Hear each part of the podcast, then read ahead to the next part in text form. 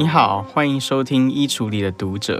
在这个节目里，我每个礼拜会跟你介绍一本书，我希望能够跟你分享文字世界里面各种不可思议的惊奇。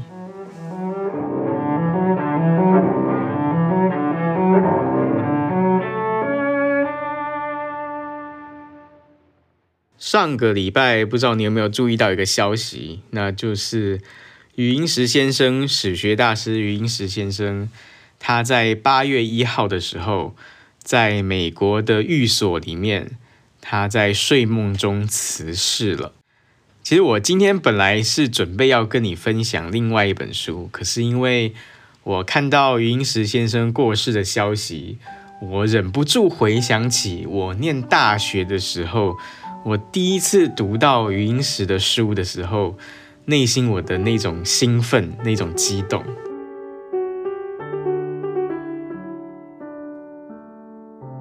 为什么会这样呢？我想这应该是跟我念大学的时候的心情有关。我记得我念大学的时候，至少是念大一、大二、大三的时候。我对于中国传统思想是没有那么大的兴趣的。那时候我的兴趣主要都是放在西方的知识、西方的哲学、西方的文学这些东西。我记得我那时候就立定志向，我就觉得我大学四年，我就要花四年的时间，我要把西方文学从中世纪到当代的那个脉络都搞清楚。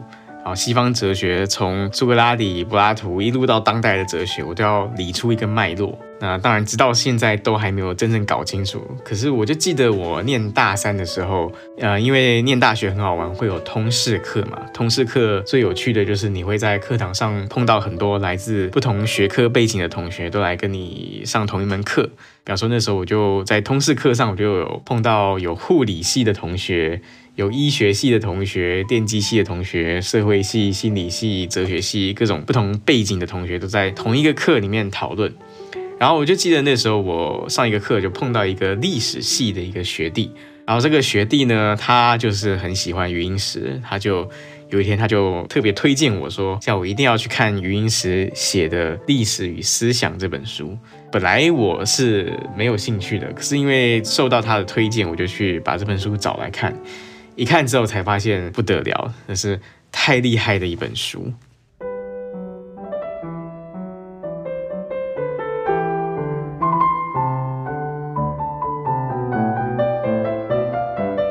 就我个人来说，余英时的《历史与思想》这本书有一个很重大的意义，就是它让我看到，其实我印象中对于中国传统思想，包括对儒家、对道家的一些既有的印象，很可能都是不正确的。比如说，我过去就会认为说，儒家它是一个非常保守的思想，因为儒家它讲君君臣臣、父父子子嘛，对不对？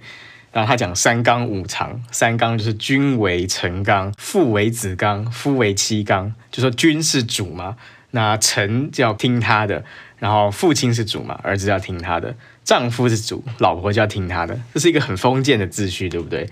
这是一个。要去维护既有的这种父权秩序的一种想法，可是后来就发现说，其实这个后来是属于一种法家化的儒家思想。那我们去看先秦儒家或原始儒家，去看孔孟思想的话，其实它不见得符合我们后来对于儒家的保守性格的理解。就比如说，在先秦儒家里面有一个讨论是很重要的，就是汤武革命的讨论。汤武革命在讲什么呢？就汤跟武是两个人，汤就是商汤，武就是周武王。商汤跟周武王都是历史上曾经推翻过暴君的人。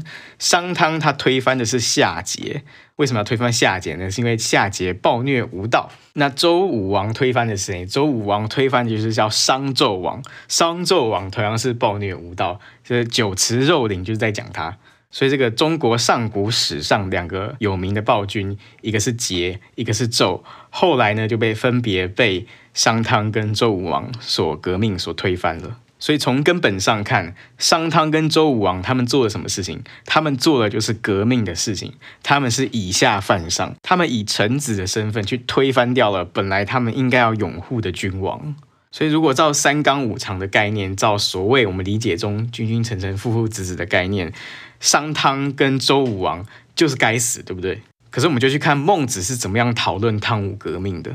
孟子里面有一个很有名的段落，就在讲孟子他去见齐宣王，齐宣王就问孟子说：“我听说有商汤、有周武王，他们都推翻掉了他们的君王，有没有这件事情？”这个孟子就说：“史传上面的的确确有这件事情。”那齐宣王就在问孟子说：“臣弑其君可乎？”就说你做臣下的，你杀掉自己的君王，这件事情是对的吗？是可以接受的吗？各位想想看，假如你面对的是一个君王，君王问你说：“臣下可以推翻圣上吗？”你觉得你会怎么回答？孟子的回答非常厉害，在思想史上非常有名。孟子他说：“贼仁者谓之贼，贼义者谓之残，残贼之人谓之一夫。闻诸一夫纣矣，未闻弑君也。”什么意思呢？就大概翻译就是说，伤害人的，就仁义那个人，伤害人的人呢，我们叫他叫做贼；伤害义的呢，伤害义的这种人，我们叫他做残。残贼之人，就你伤害人又伤害义这种人呢，我们叫他做一夫。然后他说：“闻诸一夫纣矣，未闻弑君也。”就说当这个商纣王他已经暴虐无道到这种程度，他伤害人又伤害义，他已经不再是君王了，他是残贼之人，他是一夫。所以当周武王去讨伐他的时候，周武王杀掉的人不是君主，而是杀掉一夫。那孟子这段话厉害在哪里呢？厉害就是在我们要考虑到他当时所身处的时代，他的时代是战国时代。这是一个乱世，同时也是一个百家争鸣的时代。所有的社会上的知识分子，他假如有任何一点政治抱负的话，他都一定要想去说服某一个君王，能够采纳他的政治理论，能够采纳他，任用他，让他来辅佐君王。那你想想看，假如你是一个战国时代的国君，有这么多人都想要要获得重用，对不对？所以一个礼拜你可能都要听到好多人跟你说他自己的政治理念，很多人要跟你推销他的政策。然后说服你来任用他，所以在战国时代有一个技术，有一个技巧是很重要的，那叫做说服国君的技巧。所以我们看到《战国策》每一篇都是短短的，但每一篇开头它就要吸引你的注意，因为国君他没有很多时间嘛，这么多人每天都要见他，他一定要透过一个很精巧的讲话的手段。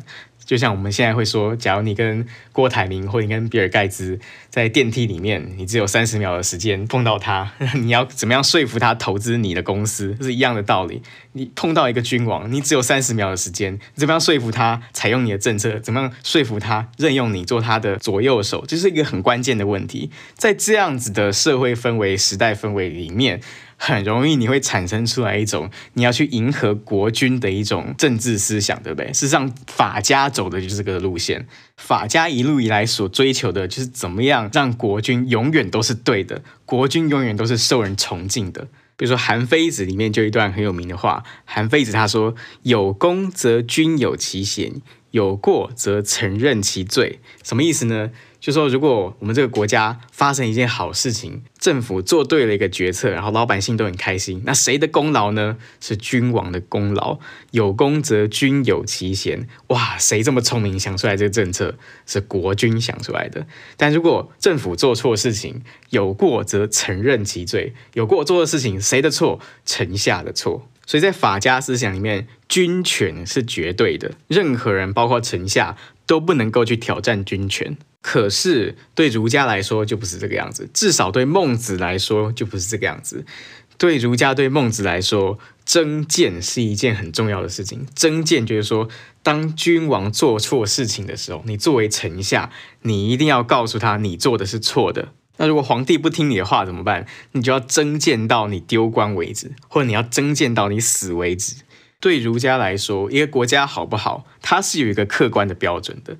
邦有道，邦无道，有一个客观的标准，不是国君说了就算的。在儒家看来，每一个知识分子，当邦无道的时候，你就是要去增减，就是要去想办法改正这些错误的地方。所以在《论语》里面，孔子他就说：“邦无道，富且贵焉，耻也。”什么意思呢？就是说，如果你生在一个无道之国，这个国君暴虐无道，但是你在里面当官，你当了大富大贵，这是一件可耻的事情。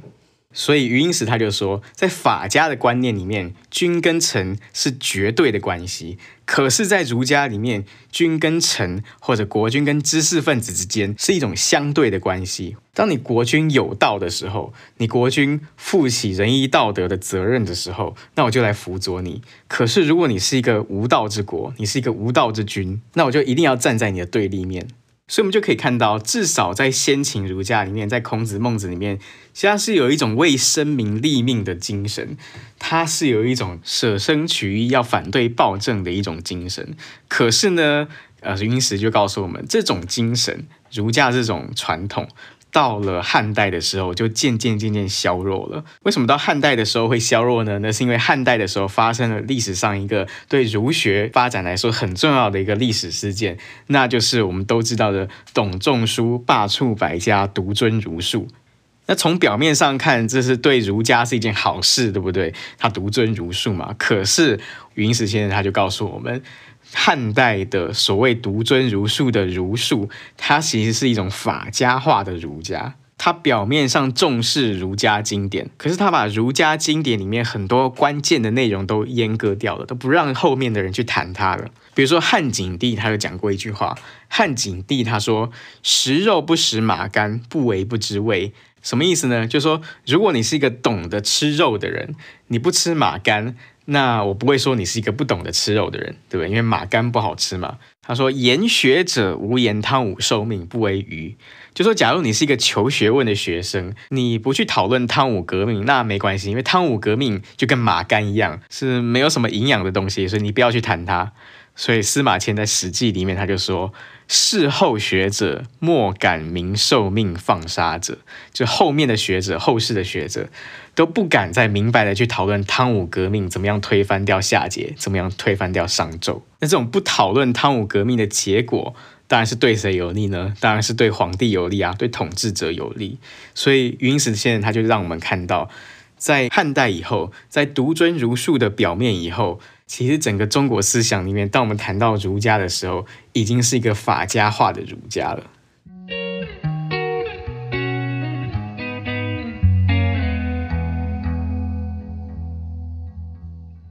我觉得余英时作为一个史学家，我觉得他最厉害的地方就是，他除了做学问非常仔细之外，你去看他的文章，看他的研究，他往往都会从一些看似很简单、看似很小的问题出发去讨论。可是这些看似简单、看似很小的问题，当他被仔细、被透彻的研究的时候，我们对于整个上千年的中国思想史的脉络，是会有非常深刻的理解。就比如说，在《历史与思想》这本书里面，余英时他所讨论的另外一个重要的课题，就是清朝的时候、清代的时候，为什么会有考据学的出现？我们知道，清代的时候，儒学发展到一个很特殊的阶段。在清代的时候，这些儒生、这些知识分子，他们所讨论的问题，那种讨论的方式，跟以前的知识分子讨论问题的方式都非常不一样。清代的儒学，清代的学术的主流基本上是叫做考据学。那考据学是什么呢？有几个方面，其中一个方面就是说，我们要把过去这些所有的经史子集所留下来这些文献，我们要非常有系统的去给它做整理。每一个文献，它的先后次序都要非常清楚的排出来，尽可能排出来。然后每一个文献谁写的，都要尽可能的弄清楚。有一些书呢，它可能是伪书，就它可能是后人委托前面的古人的名字所写的那种书，这种叫伪书。那哪一些书是伪书，我们也都要通通给它弄清楚。另外一个方面呢，就叫训诂。训詁意思就是说，每一个字、每一个词到底什么意思，我们要弄清楚。因为在上千年的流变当中，孔子跟孟子距离我们已经超过上千年了嘛。那同一个字、同一个词，在孔子在用或孟子在用的时候，他当下的那个脉络底下那个字、那个词的意义，可能跟我们今天想当然耳所理解的那个词、那个字的意义，都已经不太一样了。所以训詁学就要去弄清楚每一个所留下来的古代古书上面的文献，它用每一个字、每一个词的时候，到底什么意思，一定要去弄清楚。这就是考据学，这就是在有清一代整个学术世界最主流、大家知识分子最关心的课题，就是这种考据之学。那为什么考据学会在清代的时候兴起呢？传统的解释就是说，那就是因为清代的时候，面对知识分子，他是采取高压统治的手段。就是清代，它是异族统治嘛，他面对这些汉族的知识分子，他不能让这些知识分子有太多的意见。如果你知识分子有太多意见的话，你可能就会批评我的政权，你批评我政权，你就对我不利。所以我就要整治你。清初的时候就发生了很多叫文字狱，对不对？就是可能文人他在书里面或者文章里面或在诗里面写了一些些，可能有一点点清代的政权觉得不太 OK 的东西，他就被抓去关了，或者就被抓去杀头了。这是清代的时候对文人的高压统治。那这种高压统治底下，你就不能够去谈太多思想性的东西。你不能够去主张一些很鲜明的价值，因为你会动辄得咎，对不对？当你去谈思想、谈价值的时候，很容易就出事。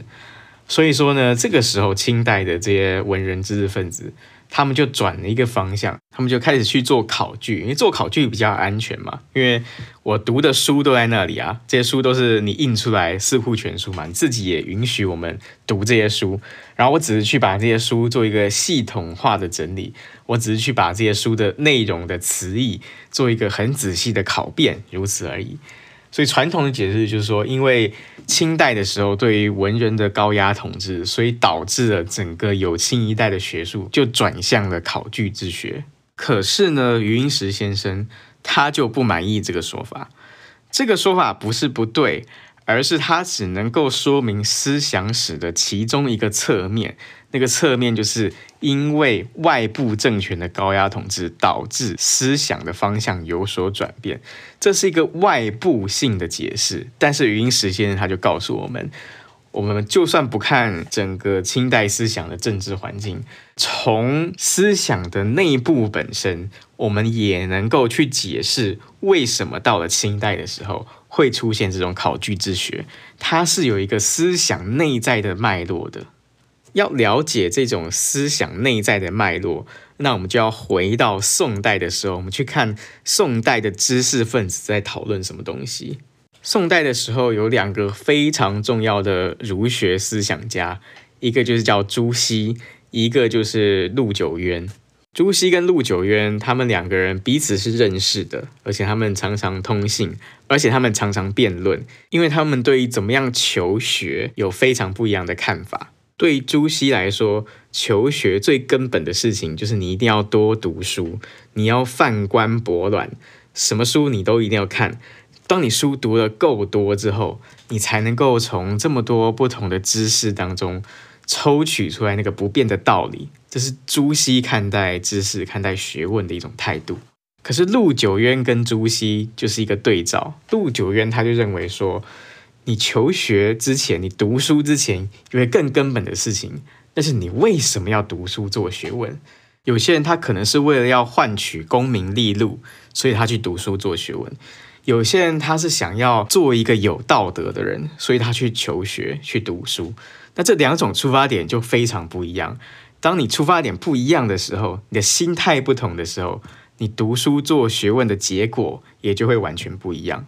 所以对陆九渊来说，心态正确才是最重要的，读书反而是其次，读书是后来的事情。因为如果你心态一开始就不对了，读再多书也是没有用。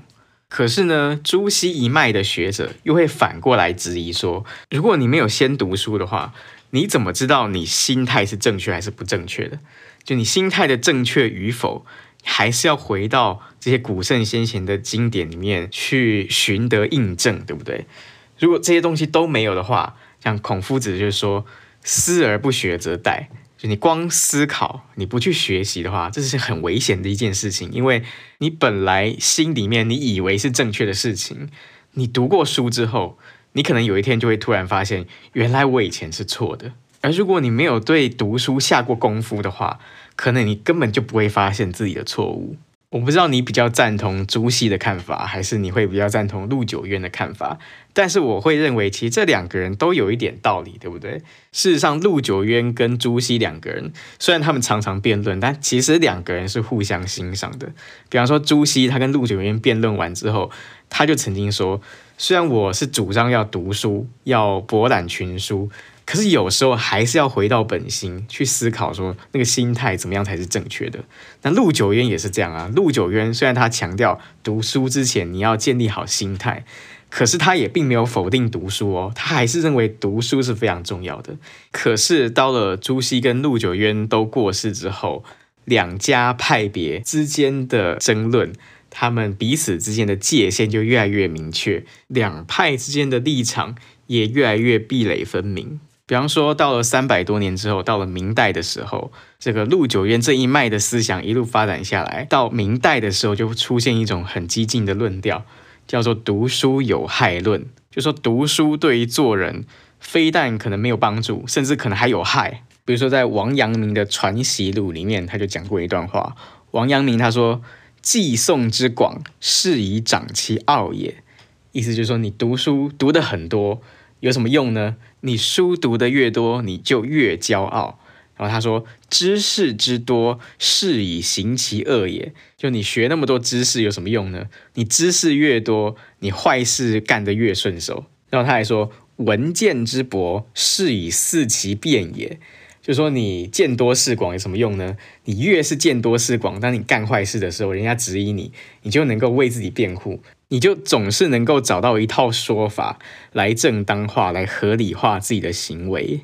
其实这种读书有害论，可能现在有些人看起来会觉得很激进，其实它其实没有那么激进。如果我们放回到王阳明他所生存的时代，就在明代的时候，它是一个科举制度已经发展非常完善、非常严格、严密的一套取士的制度。就所有这些明代士大夫，基本上，如果你是知识分子，你是读书人，你的整个的生涯规划最基本的就是你要读书求学。读书求学之后干嘛呢？就是你要考试，要做官。当所有的知识分子或绝大部分的知识分子都是这种生涯规划的时候，很容易读书求学问就变成是一种工具，它变成是你个人。为了要求到功名利禄的一种工具，这个时候你就必然会产生一个结果，就是你书读得越多，你就越瞧不起其他人，你越瞧不起那些没有读书的人。我们现在也看到这种现象，对不对？就我们说所谓的这些官做得很高、学问做得很大的人，所谓官大学问大的人，但他们就高傲啊，他们就看不起这些学历不如他们的人，他们就看不起这些中下阶层的人。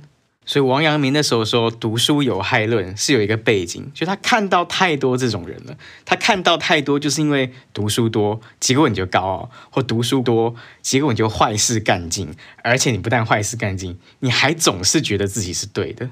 那如果读书是危险的，那我们要怎么样去求学呢？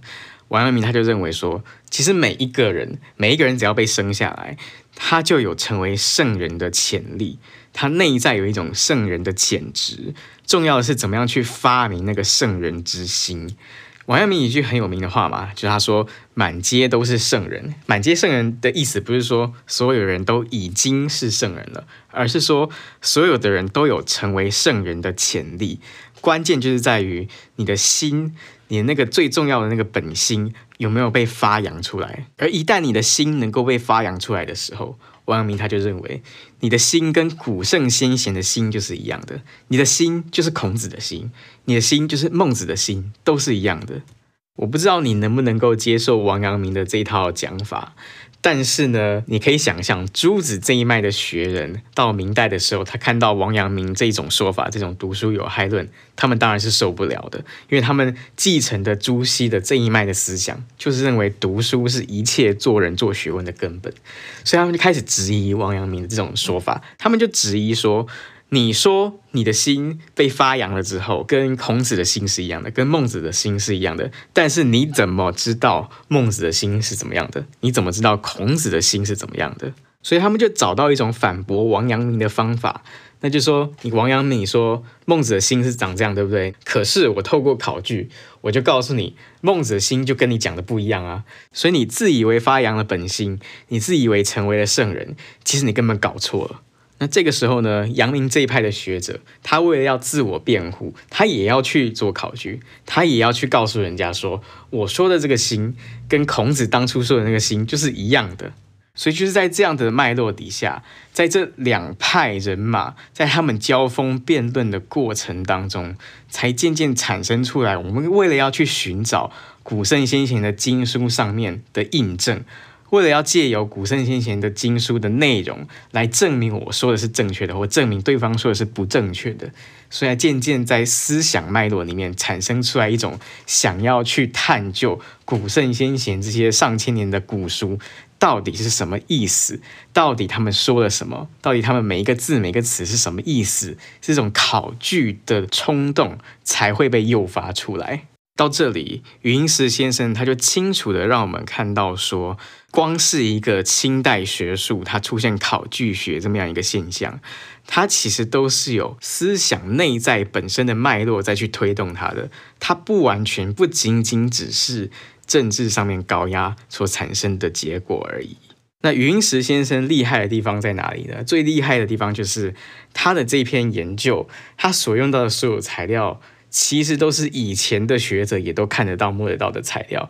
可是他们就没有办法像余英时这样这么清楚的，又这么仔细的，能够从思想本身的脉络去解释出来。为什么到了清代的时候会出现考据学？这种思想内在脉络的解释，它是必须要对文献有非常敏锐的掌握，还有非常敏锐的辨析，才有办法做到的。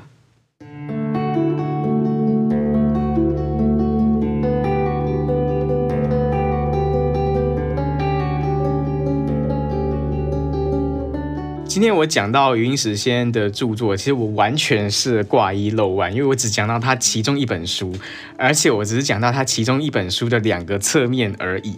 但其实余英时先生重要的书太多了，而且他是一个开创性的学者，他能够看得出来过去的史家看不到的问题，过去的史家从同样的材料里面，他根本连问都问不出来的那种问题，他可以被余英时先生问出来，而且他能够被余英时先生回答得这么准确、这么详细又这么漂亮。而且你沿着余英时先生的思路去发挥，你都能够去开发出过去很多你意想不到的问题，能够去研究。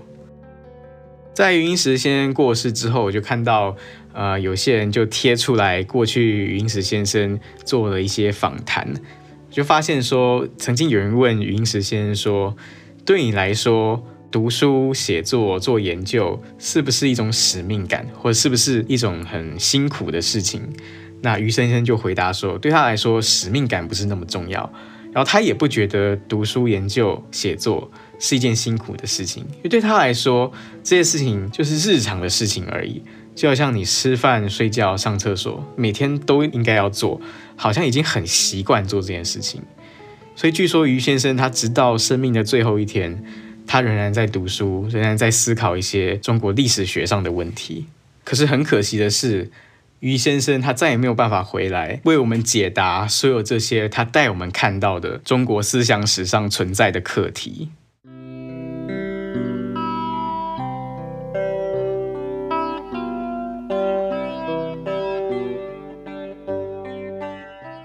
我们这个节目的传统是每到尾声的时候，我会跟你分享一首相关的音乐。那我今天想要跟你分享的是舒伯特的一首曲子。为什么要分享舒伯特呢？那当然是有原因的。就我们看两个很简单的事实就好了。舒伯特他的一生非常的短暂，他只活到三十一岁就死了。他是一个在古典音乐历史上，在主要作曲家当中，应该是最短命的一个重要作曲家。就他比莫扎特还要短命。就莫扎特三十五岁的时候就过世了，可是舒伯特比他还要更早死，他三十一岁就不在了。可是舒伯特很厉害，他人生一共留下来九百多首曲子，这么短的人生就写下了九百多首曲子，而且他不可能一出生就会写曲子，对不对？所以他是十几岁开始写曲，他整个音乐生涯当中，他只花了大概十多年的时间，就留下九百多首作品，平均起来几乎是他每个礼拜至少就要写一首曲子。所以舒伯特是一个这么样惊人的高产量的一个作曲家，可是这也带来一个不可避免的后果，就是舒伯特有很多曲子都没有写完。很多音乐按照古典音乐的规范的话，它可能应该要有三个乐章，或要有四个乐章。可是很多舒伯特的作品，他只写一个乐章，只写两个乐章，后面就没有了。他可能曲子写一写，他就放下来，因为可能出版社在催了，出版社在催另外一个曲子的手稿，那一定要交稿。他把另外一个稿子完成之后，在他短暂的创作生涯里面，他就没有再找到时间回来把这些他开了头的作品一个一个完成。所以舒伯特留下来很多这种叫未完成的作品，其中一个最有名的未完成的作品，当然就是他的第八号交响曲，昵称就叫做未完成交响曲。因为交响曲的格式，按照古典音乐的规范，从海顿建立起来的规范，交响曲应该要有四个乐章。可是未完成交响曲就只有写了两个乐章就结束了，就没有了。其实很吊诡的一件事情是，未完成交响曲它很可能就是舒伯特在他九首交响曲里面最受欢迎也最为人所知的一首交响曲。后世就有一些作曲家，他们想要帮忙舒伯特把他没有来得及完成的第三乐章、第四乐章给他写完。可是有更多的音乐家都反对这个做法，也有更多的音乐家都会觉得未完成交响曲就应该是他未完成的样子。所以这其实是一个有一点吊诡的事情。什么叫做完成？未完成是不是也是一种完成？我今天要跟大家分享的，同样是一首。舒伯特没有写完的其中一首作品，就是他的 C 大调钢琴奏鸣曲第十五号，作品编号是 D 八四零。这首曲子呢，因为它是一首奏鸣曲，所以理论上讲，它应该要有三个乐章。可是很可惜，舒伯特他人生就只写了两个乐章，然后后面第三个乐章他再也没有机会完成了。就算你对古典音乐不了解，你听到这个第二乐章结束。你可能也会隐隐约约觉得后面应该还要有一些什么才对，因为这个第二乐章它是一个很缠绵缱绻的一个旋律，越到后来它好像在你的心上缠绕了一些丝线，你的心被缠起来了。那你想要期待有个东西能够把这些缠绕的线给解开，可是你等不到那个第三乐章，所以每个人听到舒伯特的这首曲子，每个人听到的是一样的，但每个人听到的又是不一样的。因为每个人都要用自己的方法去解开舒伯特在你心上所缠绕的那个结，这就让我联想到余英时先生的过世。因为觉得余英时先生他带我们看到这么多中国思想史上面过去我们不知道的值得研究的课题，他带我们看到这么多过去我们没有看到的中国思想史上精彩的片段，他让我们看到之后，他们意识到这些问题之后。他没有办法再回来一个一个告诉我们这些问题该如何完满的、细致的去回答了。所以每个人看到的余英时是一样的余英时，但是又是不一样的余英时。每一个在他之后对中国思想史有兴趣、有野心的人，都必须要在于先生的基础之上，重新建立一套自己对于中国思想史的理解。所以下面我要放的就是这首舒伯特未完成的曲子。C 大调钢琴奏鸣曲第十五号的第二乐章，作品编号是 D 八四零。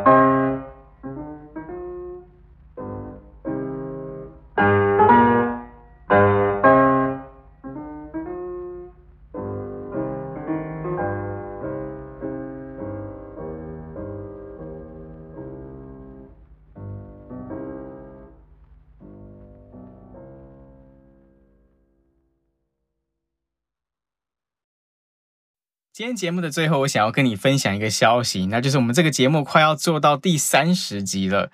其实一路以来做这个节目，我都收到很多朋友的留言，那每个留言我都看了，可是很可惜，我并不能够每个留言我都很仔细的回复，因为我觉得有一些问题，我想要花多一点的篇幅来讨论。